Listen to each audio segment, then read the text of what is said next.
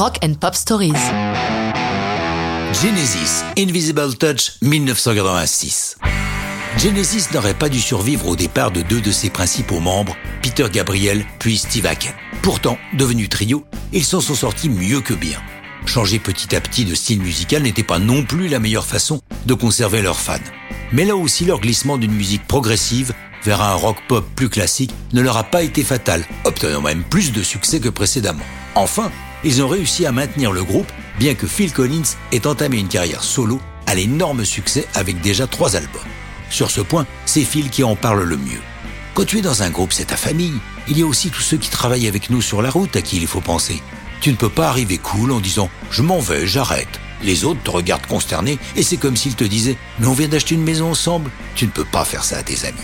Pour toutes ces bonnes raisons, en octobre 85, le trio s'installe dans leur studio The Farm pour ce qui va être le 13e album sous le nom de Genesis. Les premières notes de la chanson Invisible Touch naissent des doigts de Mike Rutherford. Il travaille sur un autre titre de l'album, Domino, une longue suite en deux parties.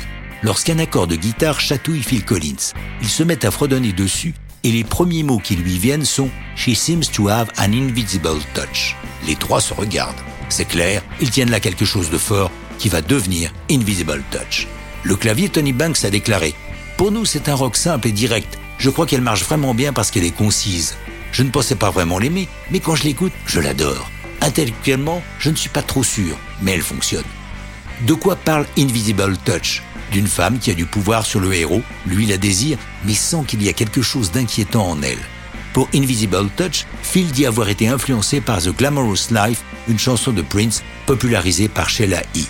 La sortie du single le 19 mai 86 amorce brillamment la pompe pour l'album du même titre, qui sort trois semaines plus tard. Genesis a déjà classé 17 chansons dans le top 40 américain, mais Invisible Touch est leur premier numéro 1. On notera que Peter Gabriel a lui-même obtenu son premier numéro 1 américain en solo juste quelques semaines auparavant. Une sacrée bande de surdoués.